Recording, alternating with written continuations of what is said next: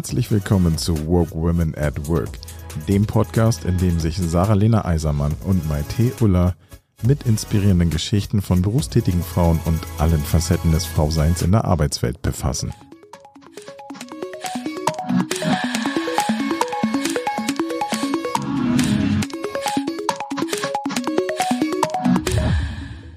Herzlich willkommen, äh, Maggie und Mareike, zu unserem Podcast Woke Women. Ähm, wir freuen uns ganz, ganz doll, euch heute hier zu haben. Und ähm, ja, ich darf mal kurz anmoderieren, weil ich euch noch nicht so gut kenne wie die Sarah. Ähm, ich fasse mal zusammen, was ich aus unserem Vorgespräch mitgenommen habe und würde euch dann bitten, einfach einzusteigen und zu ergänzen, ein bisschen was zu euch zu erzählen, ähm, weil ihr, glaube ich, eine ganz, ganz spannende Geschichte jede für sich so habt. Genau, ähm, ihr seid beide Profis im Beachtennis was, ähm, und ihr habt auch beide erzählt, dass ihr damit euer Hobby zum Beruf gemacht habt, was euch, glaube ich, beide eint. Ähm, und das ist nicht nur eine sehr, sehr spannende Sportart, sondern ähm, kommt eben auch mit anderen Herausforderungen. Wir haben im Vorgespräch schon ein bisschen gesprochen über, wie das so ist als Frau im Sport, ja, und auch eure eigene Firma, wie die läuft und äh, was euch da so bewegt. Und natürlich auch, was das mit eurem persönlichen Werdegang zu tun hat, weil ihr ja beide sehr, sehr unterschiedliche Stationen im Vorfeld durch habt. Äh, wollen wir vielleicht da gleich mal ein bisschen reingehen und ihr ergänzt, was ihr so gemacht habt und wie ihr dann zum Beachtennis kamt?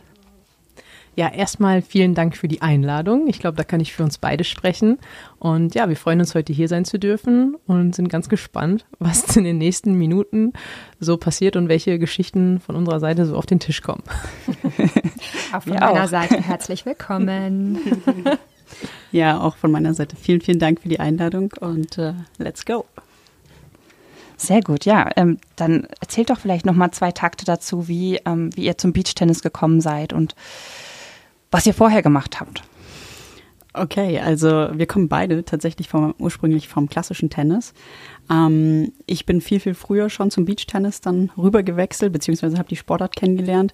Eigentlich ja durch Zufall Abitur noch in Deutschland gemacht und dann habe ich angefangen zu studieren in Wien und äh, hatte eine Verletzung, die mich leider vom ja, professionellen Tennis dann äh, daran gehindert hat, weiterzumachen. Und dann hat ein sehr netter Freund von mir gesagt, äh, pass mal auf, Mareike, ich zeig dir jetzt eine Sportart, da wirst du Tennis äh, nicht mehr vermissen. Und äh, er sollte recht behalten. Also er hat mich äh, einmal mit zum Beachtennis genommen in Wien. Und ich fand die Sportart gleich mega cool. Ich war schon immer sehr beachaffin äh, und, und fand den, also alleine auch der Untergrund ist schon so eine, so eine ja, Urlaubs- und Wohlfühlatmosphäre für mich äh, gleich gewesen und das dann noch mit Sport verbinden. Also das war schon ziemlich cool und äh, ja, ich spiele im Prinzip seit mh, hm, 2011 äh, mhm. circa Beachtennis. Also da habe ich das erste Mal so richtig gespielt und ja, ich habe mich natürlich dann auch äh, äh, so, ich sag mal, ambitioniert wie ich war, äh, gleich erkundigt, wie könnte ich denn, was sind die Kriterien, deutsches Nationalteam und so weiter. Und dann bin ich im Prinzip seit, ja, seitdem ich mein Studium beendet habe ähm, in Wien, äh, dann auch, auch international auf die Tour gegangen, also so seit 2013, 14. Sehr cool. Woher kam denn dieser Ehrgeiz bei dir? War das, weil du vorher im Tennis schon ähm, so super professionell unterwegs warst oder war das so ein, so ein wenn ich was mache, dann mache ich es auch richtig. Sehr gute Frage. Beide lachen hier, verschmitzt. Ja, ja. Ma, Maggie äh, dreht sich hier nur weg. Ähm, nein, äh, das ist eine gute Frage. Mm, also wie gesagt, ich habe äh, jahrelang auf einem sehr hohen Niveau Tennis gespielt und klar, da kommt dann auch mal hier und da ein bisschen Feuer von den von den Eltern, aber ich glaube, das größte Feuer kam aus mir selbst heraus. Also einfach der Wettkampf an sich, den man dann auch äh, ja sehr liebt und ich habe es irgendwann ein bisschen vermisst während meiner, ich sag mal Offside, wo ich dann wirklich äh, ja verletzt war ähm, im Tennis und dann, als das dann mit so einer, ich sag mal, trendigen Sportart, wo alles doch ein bisschen lockerer zugeht, dann noch als im, im regulären Tennis, mhm. war ich da einfach super zu Hause und ja, dann noch als Teamsport, das hat auch nochmal einen ganz großen Unterschied für mich gegeben, ähm, den ich schon im Tennis auch immer sehr gemocht habe. Also mhm. das ist ja eigentlich eine, eine, eine typische Einzelsportart, aber im Tennis gibt es ja auch Doppel oder eben Mixed und das fand ich äh, da, damals schon sehr, sehr cool, äh, gerade bei den Mannschaftsspielen und so. Und das war dann der Aspekt, der mich beim Beachtennis so komplett überzeugt hat, ja. Okay. Cool. Maggie, wie war es bei dir? Erstmal wähle ich ja meine Geschäftspartnerin sehr, sehr weise. Nein, also wie Mareike schon gesagt hat, ich komme auch vom Tennis, habe das auch leistungsmäßig in der Jugend gemacht, äh, habe dann eine Schulter-OP hinter mir gehabt und so ein bisschen die Profikarriere dann äh, an den Nagel gehangen, habe zwischendurch noch ein bisschen Fußball gespielt und dann bin ich durch Zufall auf die karibische Insel Aruba geflogen mit einer sehr guten Freundin, ganz spontan, zwei Wochen vorher gebucht, super Flüge bekommen und auf einmal sieht äh, Ria, meine äh, Freundin, mit der ich dort war, Mareike auf einem Plakat und sagt so, Mensch, die kenne ich doch. Weil die Ria kommt auch aus dem Tennis und die beiden haben schon, glaube ich, ein paar Mal gegeneinander gespielt. Ähnliches Alter. Und auf Aruba ist oder war in dem, zu dem Zeitpunkt das größte Turnier der Welt. Also das sind ungefähr 1500 Teilnehmer gewesen, mhm. wirklich von Amateur bis Profi. Und dann haben wir gesagt, wie geil ist das denn? Beachtennis? Was ist das denn? Das müssen wir unbedingt mal ausprobieren. Und ja, seit diesem Urlaub auf dem Rückflug habe ich direkt äh, überlegt, wie könnte man das irgendwie machen. War sofort geflasht, eigentlich aus den gleichen Gründen wie Mareike. Ich liebe den Sand, also Palme, Strand und Meer ist eigentlich genau mein Ding. Und Beachtennis hat für mich alles vereint, was ich beim Tennis so ein bisschen vermisst habe. Und äh, einmal gespielt, Liebe auf den ersten Blick und dann direkt durchgestartet. Bei euch beiden lieber auf den ersten Blick. Für diejenigen, die jetzt zuhören und noch nie was von Beachtennis gehört haben, nochmal ganz, ganz, ganz kurz. Was ist das? Unterschied zum Tennis, Unterschied zum Beachvolleyball? Also im Endeffekt ist es eine Mischung aus Tennis, Beachvolleyball und Badminton. Also wir spielen auf einem Beachvolleyballfeld, zwei gegen zwei normalerweise. Es gibt auch Einzelkonkurrenzen, aber die Hauptkonkurrenz ist in dem Fall Doppel. Die Regeln und die Technik sind weitestgehend vom Tennis übernommen. Und von der Taktik ist es so ein bisschen wie Badminton. Mhm. Deswegen ist es, äh, man hat immer coole Musik, also es ist eigentlich immer eine Latino-Party. immer gute Stimmung und äh, ja, zwei gegen zwei. Und dann im Sand, bei gutem Wetter, geht's los. Klingt sehr gut, oder? Also wenn ihr mal in, in Berlin spielt, dann hoffe ich, kriegen wir einen Invite von euch beiden. Oh, sehr, sehr gerne. Yeah. Ihr könnt jederzeit vorbeikommen. Wir spielen, also kommen auch gerade tatsächlich aus Beach Mitte und haben da auch einen äh, Beachtennisverein. Insofern wann immer ihr oder auch die Zuhörer mal vorbeischauen wollen und Beachtennis ausprobieren wollen, können Sie uns gerne kontaktieren und äh, da einen Termin ausmachen. Ja. Vielleicht noch als Ergänzung für alle draußen, die äh, vielleicht mal Beachtennis probieren wollen. Das erste ist, es ist super gesund. Also ich, wir kennen wirklich viele, viele Sportler, wie Mareike ja auch, die vorher eine Verletzung hatten und dann in den Sand gehen und auf einmal die Verletzung eigentlich kaum noch zu spüren ist. Also die ganze Körperstatur, der Körper funktioniert einfach viel, viel besser, wenn wir uns barfuß im Sand bewegen. Und es ist, ja, es ist anstrengend, aber es ist wirklich okay. Also es ist jetzt nicht so schlimm, wie die meisten sich das vielleicht vorstellen. Und es ist auch relativ einfach zu lernen. Also viele, die mit dem Tennis anfangen, haben direkt äh, ja, sind eher konfrontiert mit sehr vielen Fehlern, haben nicht wirklich viele Ballwechsel. Dadurch ist der Spaßfaktor natürlich nicht so gegeben. Und beim Beachtennis ist es super cool, weil du brauchst keine Vorerfahrung mit einem Schläger und du hast relativ schnell Ballwechsel und hast halt, ja, sofort super viel Spaß. Und dann dieser Community-Effekt, weil man immer zur Zeit spielt und es ist immer wie so ein Urlaubstag. Super, ich glaube, das war die beste Werbung, die wir Total. Die Aussicht, guck mal, die, die, die, die schon an. Äh, wir spielen auch mal, oder? Absolut, ja. absolut, genau. Ja, und ähm, aber eure Karriere hört ja nicht nur bei dem Profisport auf, sondern ihr habt auch zusammen gegründet. Wie kam es dazu? Ja, wann war das, wo es äh, entstanden ist? Eigentlich während der äh, Corona-Pandemie, wo relativ wenig möglich war, hm, habe ich mich erstmal operieren lassen und äh, habe in der Zeit, äh, ja, war im Prinzip körperlich lahmgelegt, habe dann relativ viel äh, versucht, mich anders herauszufordern, das eine oder andere Seminar belegt, äh, wo dann unter anderem auch ähm, ja, äh, so Möglichkeiten der Zukunft, äh, erstmal natürlich die Frage, was erfüllt einen, wo will man sich in fünf Jahren, in zehn Jahren sehen, ähm, gestellt wurden. Und äh, da habe ich dann für mich gesagt, äh, eigentlich ja, meine aktive Karriere, die besten Jahre sind vielleicht schon hinter mir oder relativ wahrscheinlich. Ähm, viel mehr kann eigentlich nicht kommen, aber ich möchte trotzdem äh, weiterhin in der Sportart irgendwie bleiben und es gibt da noch so viel Potenziale. Ähm, für die Sportart, weil die noch viel zu unbekannt ist, dass ich da gesagt habe, eigentlich ist das ein super Ansatz, da was zu machen, auch noch nach der aktiven Karriere. Damals war Maggie auch schon gerade frisch in Berlin, noch sehr, ähm, ja, beruflich, sage ich mal, vielleicht noch in, in einer anderen Thematik. Ähm, und wir haben dann aber oft zusammen trainiert und haben dann schon viel gebrainstormt. Und ich habe dann im Prinzip ja die ersten Pläne ja geschmiedet. Ich habe, äh, muss man dazu sagen, vielleicht ich bin ehrenamtlich ja beim Weltverband äh, für die Spieler im Prinzip verantwortlich als Spielersprecherin mhm. und äh, habe da die ganzen Pro also Herausforderungen ähm, immer wieder gesehen. Und äh, ja, der Weltverband und auch die die nationalen oder regionalen Verbände, die haben das bedingt nur umsetzen können, was wir Spieler uns eigentlich gewünscht haben. Und mhm. daraus ist das dann eigentlich so die ganze Idee entstanden, wie können wir einen Mehrwert schaffen ähm, für die professionellen Spieler, aber eben auch äh, für die Amateure, um im Prinzip die breite Masse da auch äh, anzusprechen. Und ja, dann haben wir äh, gesagt, wir gehen das ganze Ding an, haben mal einen Businessplan äh, schon, also den habe ich schon eigentlich, während ich äh, flach lag, damals noch äh, angefangen zu schreiben. Und der wurde dann immer noch äh, ja, äh, weiter erweitert und äh, im Detail dann eben ähm, ausformuliert von uns beiden. Und ja, dann hat Maggie irgendwann gesagt, let's go for it. ich glaube, ganz allein hätte ich das auch nicht gemacht. Also ähm, das wäre mir, wäre mir nichts gewesen. Ihr, ihr, seht es jetzt nicht, aber die beiden sitzen hier mit ihren äh, Tops und äh, ich, ich, gucke da auf eine Stelle auf die Brust und da steht ähm, BT for You.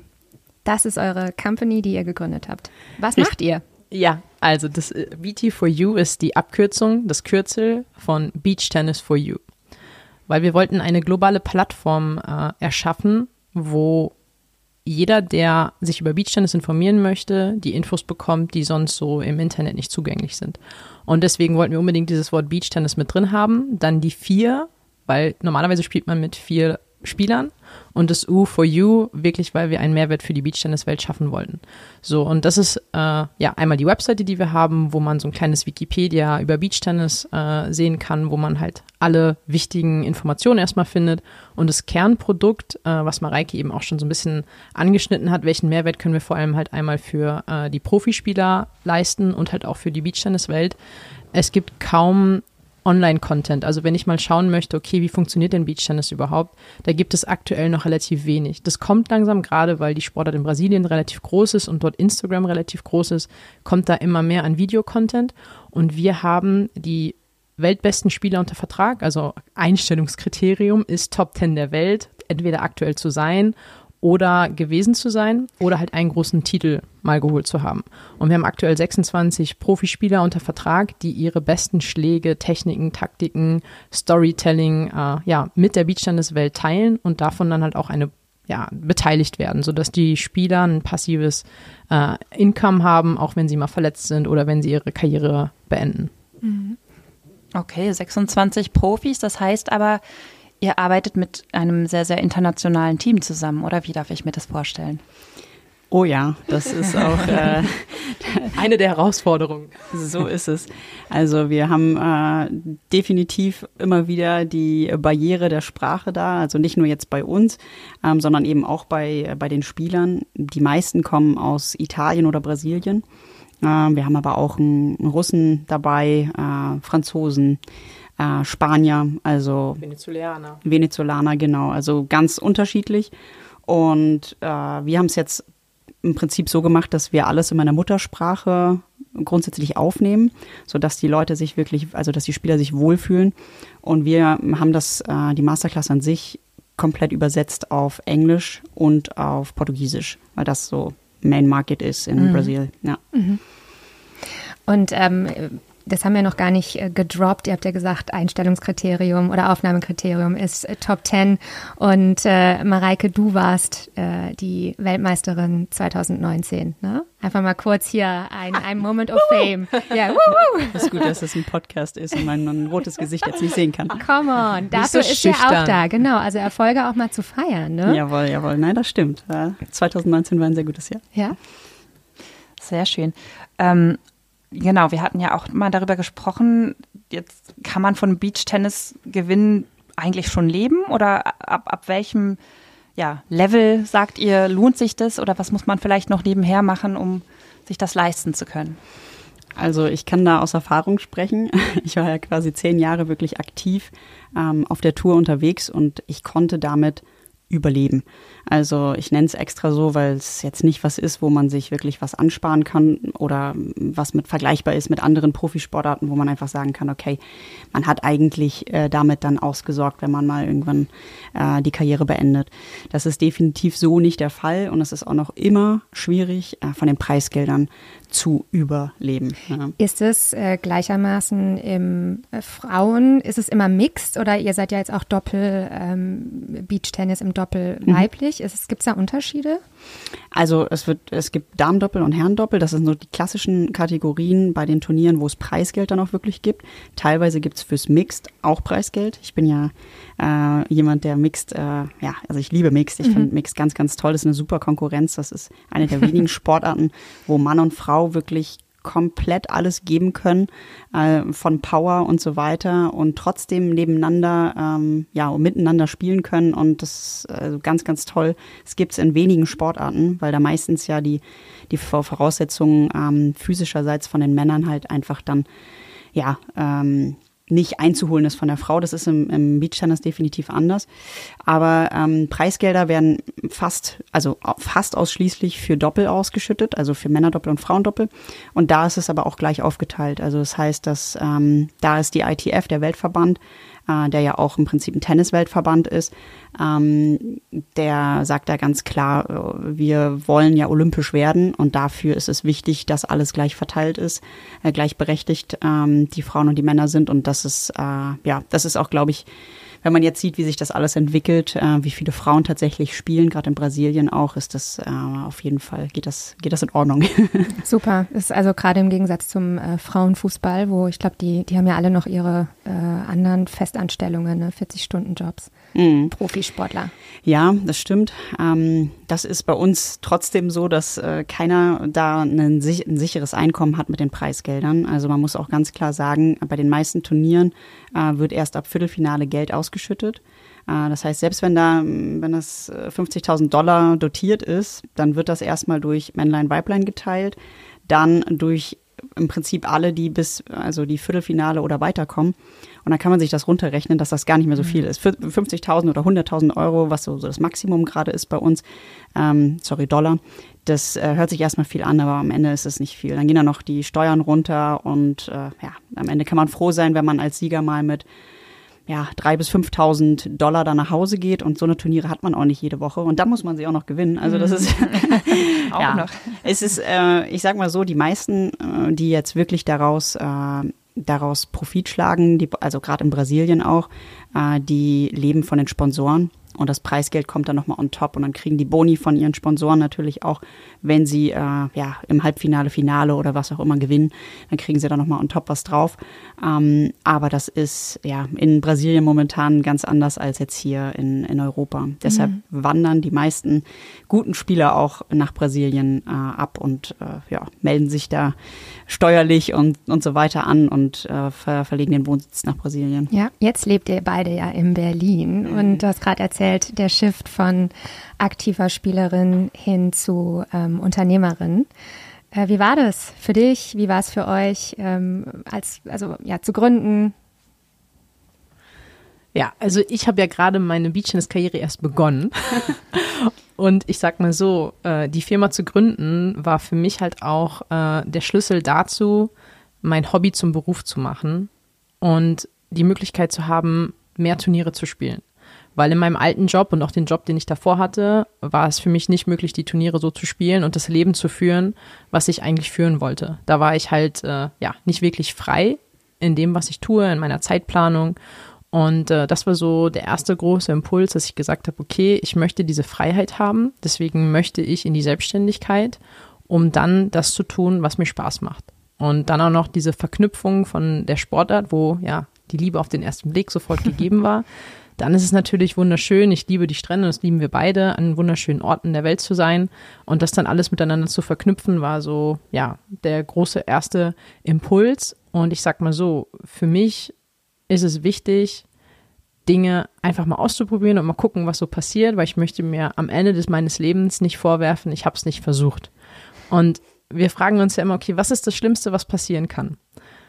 Und dann überlegt man, erstmal ist das etwas, was wahrscheinlich sowieso nicht eintritt. So, und selbst wenn das eintritt, dann gibt es immer noch eine Möglichkeit, wieder irgendwas anderes zu machen. Also wir haben beide eine gute Ausbildung, wir sind beide nicht auf den Kopf gefallen und selbst wenn, ich sag mal, morgen die Firma pleite geht und wir nicht einen Cent mehr einnehmen, will ich trotzdem die Erfahrungen, die wir in dieser Zeit jetzt gesammelt haben, nicht missen. Und von daher können wir eigentlich nur gewinnen. Und von daher einfach den Mut zu haben, Dinge neu auszuprobieren, mal was Neues zu starten, ist super aufregend, macht Spaß. Ja, ich habe auch manchmal davor gesessen, meinen Laptop fast aus dem Fenster zu werfen. Ich nicht sagen, dass das nicht auch schon mal vorkam. Ich weiß noch, da war, uh, da war immer das große Steuerthema und irgendwas IT-mäßiges, weil wir beide nicht keinen IT-Background haben. Und da hat Mareike, wir kennen uns ja mittlerweile relativ gut und hat in meinem Gesicht gesehen, oh, oh, jetzt, jetzt explodiert sie gleich. Jetzt halte ich besser mal den Laptop Hast fest. du deinen Laptop festgehalten? War der erste Weg in die Küche, um mir ein Eis und einen Schnaps zu holen. die Kombi ist auch gut. Eis und Schnaps. Danach erster war die Welt wichtiger wieder okay. Tipp. Ja, erster wichtiger Tipp. Eis und Schnaps in dieser Kombi. Halten wir fest. Gibt es denn auch Herausforderungen, die euch jetzt im Rahmen der Gründung begegnet sind, wo ihr sagt, "Hm, vielleicht hat das auch was mit dem Frausein zu tun oder das wäre vielleicht anders gewesen, wenn man als Mann daran geht? Hm, das ist eine gute Frage. Also grundsätzlich glaube ich, äh, ist da der, der größte, die größte Herausforderung, mal diese Frage aus unserem Kopf zu bekommen, weil ich glaube, äh, schlussendlich ist da nicht viel, viel anders als jetzt bei, bei einem Mann. Ich glaube, bei dir war das äh, noch ein bisschen ein anderes Thema mit Familiengründung und so weiter, dass da, ne, vielleicht willst du das selber erzählen. Also ich hatte immer schon im Kopf, selbstständig zu sein. So, und dann war ich relativ lange in einer Beziehung und dann war das schon mal kurz davor, dass ich mich selbstständig machen wollte, auch mit einer Freundin zusammen. Das erste ist, glaube ich, alleine es zu machen. Genau das gleiche war bei Mareike ja auch im, äh, in dem Fall, dass quasi, als ich dann dazu kam, ich sagte, okay, als Team machen wir das. Da ist es, glaube ich, ganz viel Mindset, sich das selber erstmal zuzutrauen, das alleine zu machen. Und in der Zeit, wo ich in der Beziehung war, war es dann halt auch so, okay, was passiert denn, wenn ich jetzt mal Kinder bekomme? Und was passiert dann mit meinem Business? Geht es beides? Und das ist, glaube ich, der große Unterschied, warum vielleicht viele Frauen, ich sag mal in den 20ern oder Anfang der 30er Jahre, wo dieses Thema Kinder zu bekommen sehr präsent ist, diesen Schritt nicht gehen, weil sie sich nicht trauen, weil wieder eine Projektion, ein Problem in der Zukunft der auftritt. Auch dafür gibt es Lösungen. Also das jetzt mal vielleicht ganz äh, nochmal am Rande dazu gesagt, aber für mich war das in dem Fall immer so in meinem Kopf, was passiert, wenn? Und was mache ich, wenn ich dann so ein kleines Lebewesen habe und wie kann ich beidem gerecht werden? Und in dem Moment hat dich das abgehalten, davon zu gründen? Oder hast du da auch schon da mit deiner Freundin gegründet? Äh, nee, ich habe tatsächlich nicht gegründet, hab, dann bin dann ins Angestelltenverhältnis gegangen. Äh, ich war vorher im Studium schon selbstständig, um halt einfach nebenbei schon Geld zu verdienen. Und äh, dann hat mir so ein bisschen einmal der Mut gefehlt und halt auch dieser Halt, weil ich hatte zu dem Zeitpunkt auch nicht das Umfeld, das das so unterstützt, weil viele Menschen bei mir im Umfeld waren, die ja auch im Angestelltenverhältnis äh, gearbeitet haben. Und ich glaube, das ist auch ein großer, wichtiger Punkt, das richtige Umfeld zu haben, das dich dort unterstützt, weil was vielleicht auch noch eine große Herausforderung ist, egal ob Männlein oder Weiblein, ganz viele Themen, die wichtig sind, wenn man ein Unternehmen gründet, lernt man halt nicht in der Schule. Oder in der Uni. Oder auch in der Uni, richtig. Und wir haben so viele Dinge lernen dürfen in der letzten Zeit, in den letzten Monaten, äh, mit denen wir uns vorher noch nie auseinandergesetzt haben. Äh, die Infos gibt es im Internet. Man findet alle Infos, aber es braucht halt ein bisschen ja, Patience, Leidenschaft und auch wirklich den Willen dazu, sich Dinge anzulesen, weil es gibt niemanden, der die Dinge tut. Entweder du tust es oder es passiert halt nicht. So, in meinem Angestelltenverhältnis, wenn ich halt irgendwas hab liegen lassen und dann in den Feierabend gegangen bin und irgendwie Urlaub, im Urlaub war, in zwei Wochen wusste ich, dass das erledigt war, weil es irgendwer anders macht. So, aber das funktioniert natürlich in der Selbstständigkeit nicht, gerade weil wir halt zu zweit sind. Und ja, also diese Herausforderungen waren auf jeden Fall da, aber das große Thema ist Mindset. Also wie gehe ich das an, wie löse ich Probleme und äh, ja, traue ich mir die Dinge zu. Hm, Jetzt hast du das Thema Umfeld angesprochen. Äh, Mareike, wie war das bei dir in deinem Umfeld? Wie waren so die Resonanzen auf, auf die Gründung? Ja gut, ich habe äh, vorher ja die Frage nicht beantwortet, wie ich eigentlich gestartet bin, so nach meinem Studium und beziehungsweise auch schon während meines Studiums. Also ich war noch nie angestellt tatsächlich. ähm, konnte es mir auch, ja, ne, also ich kann es mir schon vorstellen grob, aber es ist jetzt nicht was, was ich mir generell für mein Leben als ähm, ja die, die, die Lösung oder das Ziel für mich als als Person ähm, vorstellen kann, weil ich immer sehr viel äh, Freiheit brauchte, beziehungsweise äh, sehr gerne ortsunabhängig dann eben auch arbeite oder mir selber einteile. Und äh, das ist doch nochmal für mich was ein ganz großer Unterschied. Also ich war früher schon oder davor sehr viel freiberuflich unterwegs. Ähm, und habe mir auch die Dinge selber eingeteilt, ja, ob es jetzt mit, mit Ausbildung, äh, Trainerausbildung, die ich gegeben habe, ist oder mit Trainings allgemein. Ähm, aber das ist nochmal was ganz, ganz anderes als das, was wir jetzt gemacht haben, ja, eine Firma mhm. zu gründen, um eben ein globales äh, Unternehmen da ja, äh, zu gründen. Das äh, stellt nochmal einen vor ganz andere Herausforderungen. Also das ist eine ganz andere Hausnummer, kann man so eigentlich gar nicht vergleichen. Mm, und wir machen das ja im Prinzip bis jetzt noch relativ alleine. Also wir haben hier und da mal einen Coach oder jemanden, der uns in einem Spezialthema eben hilft. Ähm, aber wir haben noch keine anderen, keine weiteren Angestellten oder so und äh, machen halt fast alle Bereiche alleine, wo ein großes Unternehmen äh, sehr, sehr viele verschiedene äh, Departments für hätte. Und das ist natürlich dann auch sehr herausfordernd für uns, äh, ja, zeitlich, aber auch, weil es für uns natürlich dann auch nicht die, die Bereiche sind, wo wir uns vielleicht vorher auskannten.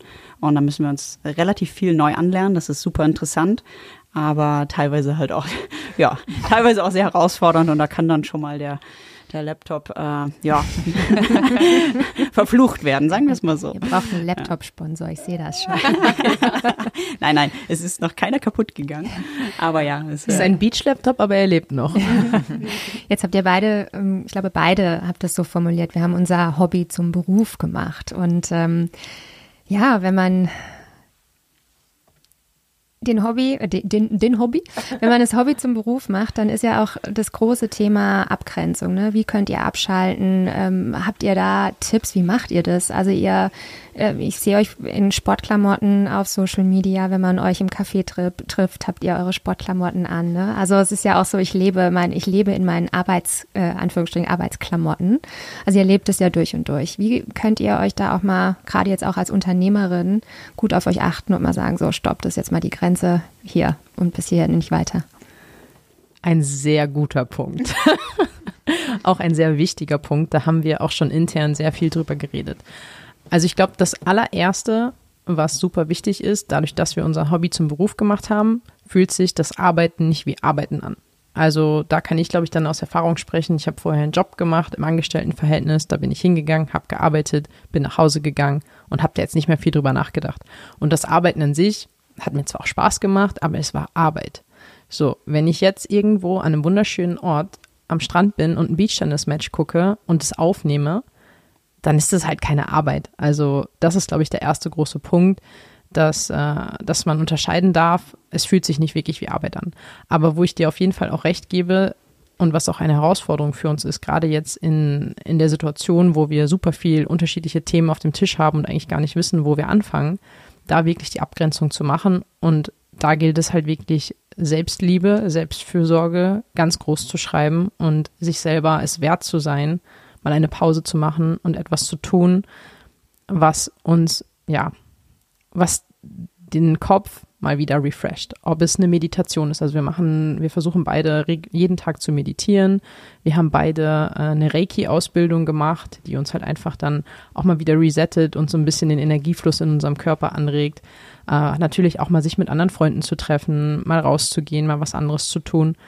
Aber dadurch, dass wir auch schon super viel unterwegs sind, also wir sind ungefähr sechs Monate im Jahr auf Reisen, das nimmt natürlich relativ viel Zeit in Anspruch und dann sind wir, glaube ich, auch einfach mal froh, wenn wir zu Hause sind und mal die Ruhe genießen können und nicht vom Hotelzimmer zum Hotelzimmer, äh, ja, und eigentlich nur aus dem Koffer leben. Aber hat, ein wichtiger ähm, Punkt. Ja, Maggie hat eine riesen Couch übrigens hier, Side Note. Ich bin ganz äh, neidisch auf deine riesen Couch. Also.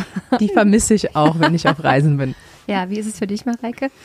Ja, ich glaube, Maggie hat das schon äh, sehr, sehr gut zusammengefasst. Das, was uns dabei, sage ich mal, hilft, glaube ich, ist wirklich auch einen Plan zu machen. Äh, das heißt nicht, dass wir das äh, 9 to 5 bei uns einteilen, ganz und gar nicht, aber dass wir uns wirklich einen strukturierten Plan machen, was steht wann an, ähm, uns auch ein paar Deadlines setzen und da halt auch wieder immer auch unsere Freizeit mit einplanen. Klappt manchmal noch nicht äh, zu 100 Prozent ja, hier ist auch, äh, da, da ist manchmal dann das Ego großgestellt und äh, da wird einfach mal durchgearbeitet, ja. äh, das eher, dass, dass wir uns dann gegenseitig mal äh, zu ja, äh, daran erinnern, dass wir wirklich auch Pausen machen müssen und auf unseren Körper, auf unsere, auf unsere Seele hören müssen, dass, dass es auch mal gut ist und äh, wir dann auch mal abschalten dürfen und auch mal Feierabend ist. Wir wollen ja auch Leistungssport noch betreiben. Das ist so, glaube ich, die größte Challenge. Äh, Gerade jetzt sagen wir für mich, Mareike hat ja im Endeffekt schon alles erreicht in der Sportart, trotzdem macht sie natürlich noch Spaß und wenn wir auf dem Platz stehen, dann, dann will sie natürlich auch gewinnen. Äh, und trotzdem beides unter einen Hut zu bekommen, gerade mit der Weltspitze mitzuhalten, das haben wir jetzt bei den Turnieren auch gemerkt. Also im Endeffekt, wir wachen auf, wir arbeiten, wir spielen ein Match gegen, sagen wir mal, wir haben jetzt letztens gegen die aktuellen Weltmeister gespielt, dann spielen wir das Match, spielen ein gutes Match, haben das zwar verloren, aber da eine sehr, sehr gute, gute Leistung abgeliefert, wo wir auch wirklich dann dran sind an dem, an dem Team, da vielleicht mal die mehr als nur zu ärgern. Und dann gehen wir vom Platz, arbeiten wieder, dann spielen wir im Zweifel vielleicht wieder und dann arbeiten wir wieder. So, und das ist halt diese große Herausforderung, dann nicht böse auf sich selber zu sein, dass vielleicht es dann mal nicht so funktioniert, wie ich mir das gerne vorstellen würde und einfach die Erwartungen anzupassen und da einfach go with the flow. Ich gebe in dem Moment das Beste, was ich kann und that's it. Und da sich nicht selber zu verurteilen, ist, glaube ich, ein ganz, ganz großer Schlüssel.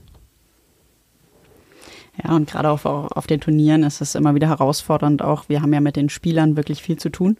Ja, und äh, da dann diesen Cut zu finden, wann spricht man jetzt mal nicht mehr über das Projekt, über Videoshootings oder über irgendwas, was wir jetzt noch auf Social Media machen müssen. Ähm, das sind auch immer so ja Momente, wo wir uns dann auch äh, ab und zu dabei erwischen, dass wir das dann ja äh, nicht so gut hinbekommen, wie wir es uns wünschen, weil äh, da ja da wäre es natürlich cool, wenn dann ein paar paar mehr Leute noch im Boot wären, die das ein oder andere einfach mal abnehmen.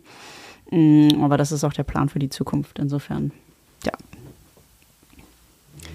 Ja, wie viel Zeit ähm, würdet ihr denn sagen, investiert ihr an so einem typischen Tag in die verschiedenen Themen? Also ich habe jetzt rausgehört, eure eigene Firma äh, nimmt einen ganz, ganz großen Raum natürlich ein. Dann euer Training, um ja irgendwie ähm, auch einen Titel zu gewinnen oder wieder zu gewinnen. Und dann ist für euch das Thema Sponsorengewinn etc. bestimmt auch noch relevant, oder? Spielt das noch eine Rolle? Ja, wir, wir müssten es vielleicht mal tracken, aber vielleicht will ich es auch nicht tracken.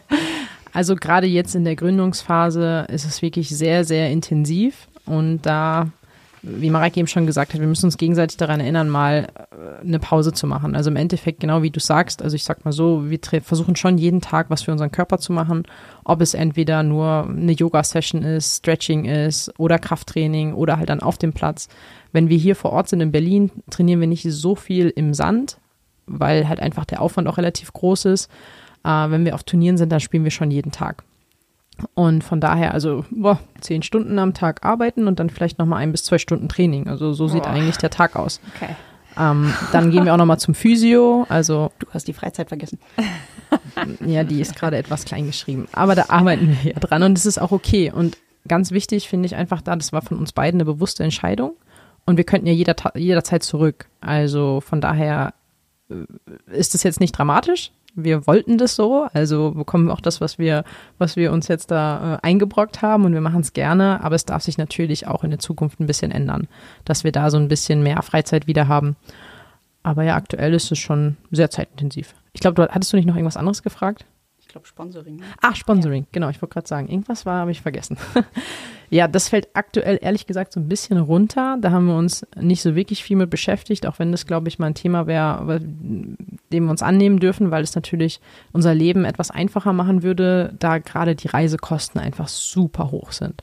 Also wenn wir das ganze Jahr durch die Welt jetten, äh, das kostet natürlich, weil wir vor allem halt auch häufig in Brasilien sind, in der Karibik. Jetzt fliegen wir, ja, Karibik, USA, Karibik, Brasilien. Mega geile Route, ja. Also ich meine, Das ist schon ziemlich cool, aber es kostet natürlich auch relativ viel Geld. Und ähm, von daher wäre natürlich ein Sponsor für uns super wichtig. Nur die Sache ist natürlich hier als deutsche Exoten in der Sportart äh, ja, ist es uns beiden bisher noch nicht so wirklich äh, leicht gefallen, da Sponsoren zu finden. Wir haben uns jetzt auch nicht in den letzten Monaten so viel darauf fokussiert, weil wir einfach gesagt haben, okay, Fokus auf die Firma. Wenn die Firma läuft, haben wir auch das Problem mit dem Sponsoring nicht, dann sponsern wir uns einfach selber. Ja.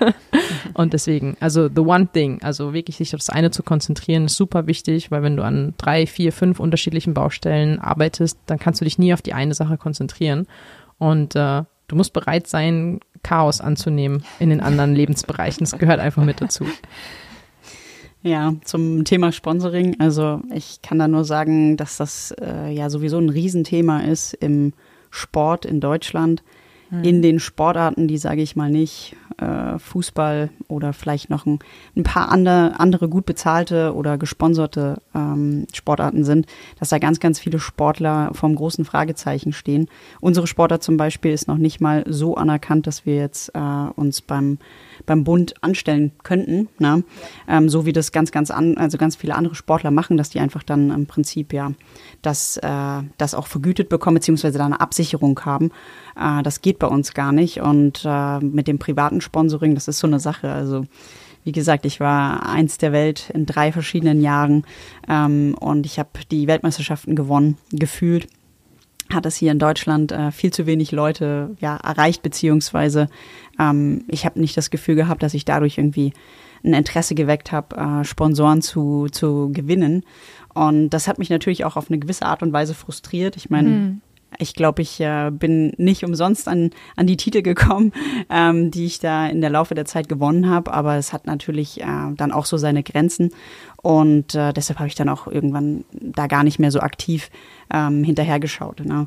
Mhm. Ähm, ein paar Sponsoren hat man, kleinere äh, gibt's immer. Deshalb ist aber jetzt ein großer Grund auch, warum so viele, gerade auch von den italienischen Spielern, ähm, nach Brasilien ziehen, weil es dort halt äh, die Sportart eine ganz andere Reichweite jetzt mittlerweile hat, ständig im Fernsehen ist, ähm, Social Media ganz, ganz groß ist und dadurch kommen natürlich auch viele Sponsoren.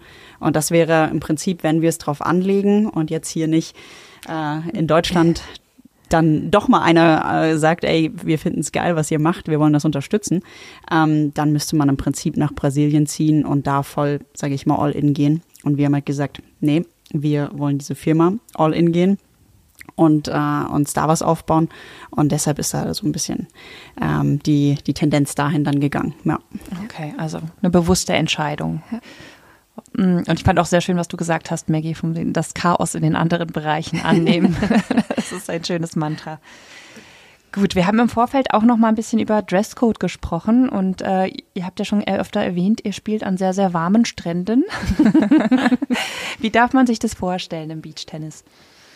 Also ich sag mal so, genau wie du gerade gesagt hast, häufig haben wir 30 Grad, hohe Luftfeuchtigkeit und äh, da ist man gerne etwas leichter bekleidet. Also das bedeutet, wir laufen eigentlich die meiste Zeit im Bikini rum, wir trainieren auch im Bikini. Allerdings, wenn wir dann zum Wettkampf antreten, da ist ein Bikini nicht erlaubt. Also es ist ein bisschen anders als beim Beachvolleyball. Wir müssen schon ein kleines Höschen tragen. Äh, es gibt ein paar Mädels, die spielen dann halt mit einem Sporttop, also mit so einem Sport-BH.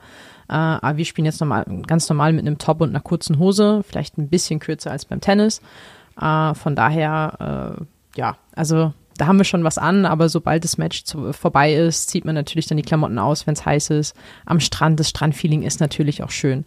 Deswegen ist es vielleicht für uns in dem Kontext, weil wir halt auch äh, relativ viele äh, Gespräche, ich sag mal, mit potenziellen Investoren oder Unternehmern in dem Bereich gehabt haben in äh, Südamerika oder auch in der Karibik, ist es natürlich vielleicht manchmal etwas herausfordernd, wie werde ich wahrgenommen, wenn ich äh, ein Business-Meeting im Bikini halte.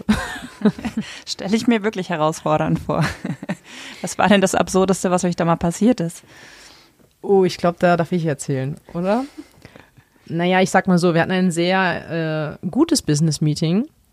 Und danach äh, habe ich halt nur eine Nachricht bekommen, dass dieser Herr relativ viel Geld abgehoben hat vom Bankkonto und mich in sein Hotelzimmer eingeladen hat. Das war natürlich dann nicht so schön. Und äh, ja, das ist natürlich halt immer die Frage, als Frau äh, im Unternehmertum wirklich auch als Unternehmerin wahrgenommen zu werden und nicht als Objekt der Begierde. Und wir sind da relativ vielen, ich will es jetzt gar nicht auf Männer beziehen, aber Menschen begegnet, die relativ viel Geld haben und mit dem Gefühl, okay, mit meinem Geld kann ich mir halt alles kaufen. Und mhm. wenn es halt die Frau ist. Und das war natürlich schon immer mal wieder eine Herausforderung, da wirklich als Unternehmerin seriös wahrgenommen zu werden, egal ob wir da im Bikini sitzen oder halt bis oben hinzugeknöpft. Und da haben wir relativ viel raus gelernt. Ich sag mal so, in den ersten Gesprächen waren wir noch mal relativ euphorisch, so, hey, da findet einer unsere Idee cool und vielleicht geht da ja irgendwie was und man kann irgendwie das ein bisschen größer aufziehen. Wir haben uns auch viel darüber unterhalten, wollen wir einen Investor, ja oder nein? Im Endeffekt haben wir jetzt alles aus eigenen Mitteln auf die Beine gestellt und das funktioniert auch. Und deswegen haben wir uns gefragt, wofür brauchen wir einen Investor? Mhm. Klar, wenn du das jetzt ganz so groß aufziehen willst, dann, dann fehlt uns so ein bisschen das Kapital dafür. Aber was gibst du dafür auf? Und wenn wir so etwas machen, wir sind da offen für, aber dann muss es halt auch viben und dann muss es passen. Und dann müssen wir das Gefühl haben, dass das Ganze auf Augenhöhe ist. Und das ist uns halt häufiger begegnet in dem Zusammenhang jetzt mit der Firma, wenn wir Gespräche im Business-Kontext hatten, dass wir nicht das Gefühl hatten, dort auf Augenhöhe uns zu begegnen. Und das ist halt ein ganz, ganz großer Wert von uns. Und das ist, glaube ich, auch etwas, was unsere Freundschaft und auch äh, die Beziehung im Business-Kontext ausmacht, dass wir auf Augenhöhe sind, dass wir sehr, sehr wertvoll wertschätzend und respektvoll miteinander umgehen und das ist halt auch der absolute Schlüssel, egal für welche, für welche Beziehung. Ja, dem kann ich eigentlich nur zustimmen.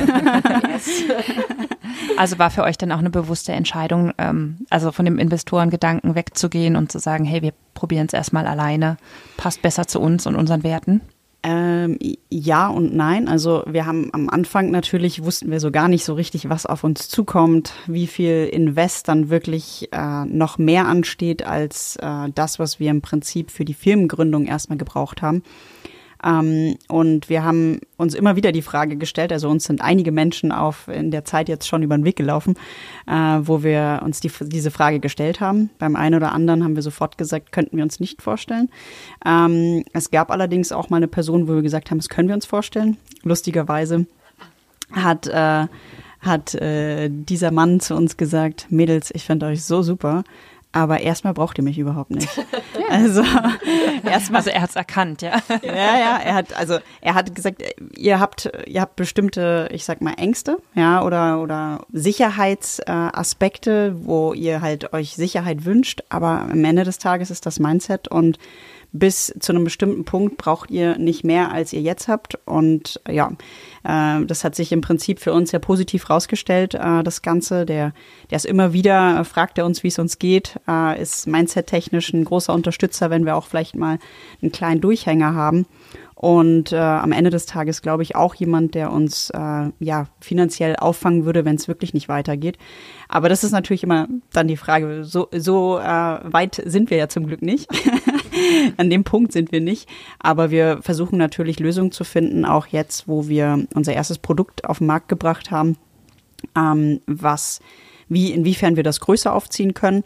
Und äh, dann muss man natürlich auch abwägen, wie viel Kapital braucht man, um da vielleicht den nächsten Schritt zu machen, den man jetzt mit dem eigenen Kapital nicht machen könnte. Mhm. Und ja, aber das ist eine große Abwägung eben auch, äh, was Maggie schon gesagt hat. Ähm, wen würde man damit reinnehmen? Das muss strategisch passen, das muss menschlich passen. Ähm, und ja, am Ende des Tages äh, schauen wir mal, ob, ob sich diese, diese Person bei uns meldet. Ja. Ich habe äh, abschließend jetzt noch eine Frage. Jetzt fiel ganz oft das Wort Mindset und Werte. Und ähm, wir wollen hier auch andere Frauen ermutigen, einen Schritt in die Selbstständigkeit zu gehen, äh, Beachtennis anzufangen, sich Dinge zu trauen, die Ängste auch anzugehen und zu sagen, hey, komm mit, du Angst, ich probiere es einfach mal aus. Ähm, was äh, einfach um dieses Wort Mindset für euch nochmal zu füllen. Welche Tipps, welche, was bedeutet das für euch? Welches Mindset bringt ihr mit? Was hat euch geprägt? Was braucht ihr? Und ähm, was trägt euch jetzt auch in eurer Selbstständigkeit, in eurem Unternehmertum? Wow, das ist auch wirklich eine, das ist eine super Frage. Jetzt schaue ich mal, dass ich die strukturiert auch beantworten kann. Ist auch okay, wenn Chaos passiert. ja, genau. Happy welcome Wir nehmen das Chaos an. Ja. ja, da war ja was, genau. Annehmen, annehmen ist der erste große Punkt. Das Schöne ist, wir können, unsere Gedanken können wir steuern. Beziehungsweise, so, äh, wir können es versuchen. Und das Schöne ist, dass wir alles beeinflussen können. Und das Wichtige ist einfach zu verstehen, dass ich für alles selber verantwortlich bin. Das ist auf der einen Seite super äh, erstmal erschreckend und auf man denkt so, fuck, ich, weiß, ich kann alles selber beeinflussen, okay, aber auf der anderen Seite ist es auch das Geilste überhaupt. Und ähm, wir alle haben Ängste, wir haben alle Sorgen. Und das Wichtigste ist, diese Ängste und Sorgen anzunehmen und sie als Teil von mir, ich sag mal, zu begrüßen. Und das ist auch überhaupt nicht schlimm, Angst zu haben, sondern einfach nur sie, ja, sie mal anzuschauen, zu sagen, hallo Angst, schön, dass du da bist. Denn im Endeffekt, jede Angst, die wir haben, ist dafür da, uns zu beschützen. Ich denke, ihr seid Profisportlerinnen ja. und ähm, ich meine, ihr, ihr braucht so eine krass starke mentale Power. Und man spürt es ja auch, wenn man, wenn man euch gegenüber sitzt und diesen Willen und diesen Biss, den ihr hm. habt. Und den braucht ihr als Unternehmerin ja genauso, ne? Durchhaltevermögen, Ups and Downs, weitermachen, ähm, ne, sich stützen mhm, und ein bisschen strategisch planen ja. und zu gucken, was ist mein nächster Move. Ja. Mhm. Also ich glaube, dass das äh, Mindset, ja, also ist eine sehr facettenreiche Sache. Ähm, es startet natürlich alles, wie Maggie schon gesagt hat, mit dieser, mit dieser Angst vielleicht in diese Selbstständigkeit zu gehen, beziehungsweise wie kann ich Herausforderungen lösen. Ähm, das hat sie schon, finde ich, ja, also da stimme ich ihr komplett zu, dass man da äh, im Prinzip erstmal diese Angst entlarvt und sie annimmt und guckt, äh, was steht denn eigentlich dahinter. Weil ganz oft haben, äh, haben ganz, ganz viele Frauen, nicht nur Frauen, auch Männer, aber äh, eben auch Frauen, die sich vielleicht nicht in die Selbstständigkeit bis jetzt getraut haben, super tolle, geniale Ideen und ähm, die, diese Ideen, die dürfen dann eben auch wachsen und reifen und man kann sowas ja auch peu à peu aufbauen. Man muss es ja nicht immer gleich äh, ja all in gehen. Ähm, und ich glaube, dass das Mindset da wahnsinnig wichtig ist, daran zu arbeiten. Das kann man eben auch äh, schon vorab. Also allgemein finde ich, ist Mindset-Arbeit sowas, was ähm, ja, was jeder Mensch, egal ob er selbstständig ist oder angestellt ist, äh, ein, ein riesen für sein eigenes Leben ist. Ich glaube, dass es da ganz, ganz wichtig ist, was jetzt die Selbstständigkeit betrifft, dass man sich das richtige Umfeld schafft, dass man die richtigen Leute um sich herum hat, die einen unterstützen und stärken. Mm, und dann eben, ja, äh, sehr viel Reflexion auch von sich selbst äh, zu gucken, wo sind eigentlich meine Potenziale ähm, und da dann eben mindset-technisch auch dran zu arbeiten. Äh, das ist auch was, wo wir uns immer wieder gegenseitig darauf hinweisen. Ja, wir sind dann, wir kennen uns jetzt mittlerweile sehr, sehr gut. Wir sind doch aber sehr, sehr unterschiedliche Persönlichkeiten und haben ähm, eine ganz ja andere Herangehensweise an manche Dinge. Also Maggie eher, sage ich mal, die ja euphorische, äh, leidenschaftliche und ich dann eher so der der die Realistin, die dann äh, mal mit dem ein oder anderen Ja aber kommt. Ähm, ich versuche diese, dieses Wort, ich versuche dieses Wort schon aus meinem Wortschatz zu streichen. In so ähm, Trainings sagt man immer Ja und. Ja und. Ja und. Probier's mal mit Ja und Mark. Genau. Ähm, auf der anderen Seite, ja, das ergänzt sich sehr, sehr gut, weil ähm, Maggie auch hier und da vielleicht mal so einen kleinen Stopp braucht und äh, wir machen teilweise auch Mindset-Arbeit wirklich zusammen. Mm, und ja, du kannst ja vielleicht auch nochmal einen, Schwung erzählen, was Mindset sonst so für dich, also du arbeitest da ja, im, ich sag mal, im, im Sportlichen auch dran. Ähm, und das kann man natürlich alles aufs Berufliche auch noch ausweiten. Ne? Das stimmt. Also ich habe jetzt mir seit äh, drei Monaten noch einen Coach auch dafür genau geholt.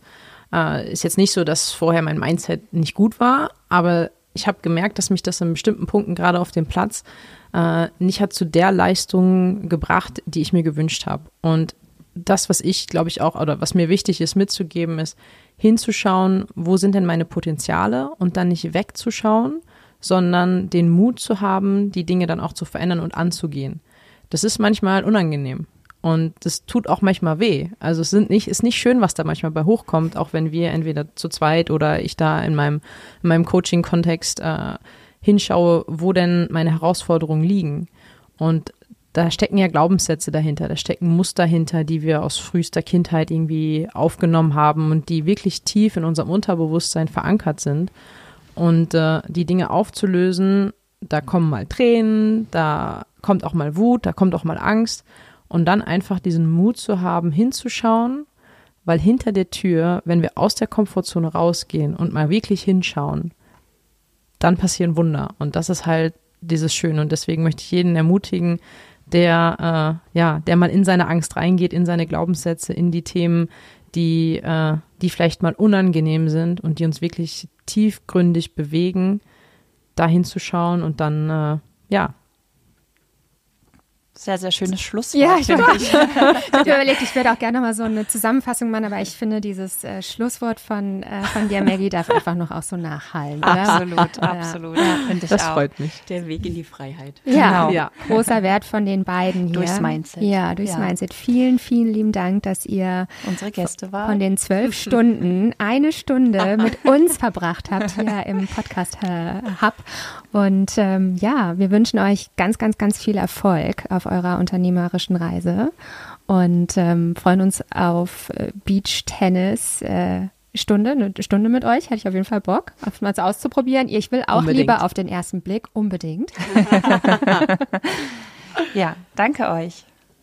Danke. Ja, vielen, vielen Dank auch von unserer Seite für die Einladung und für diesen tollen Podcast.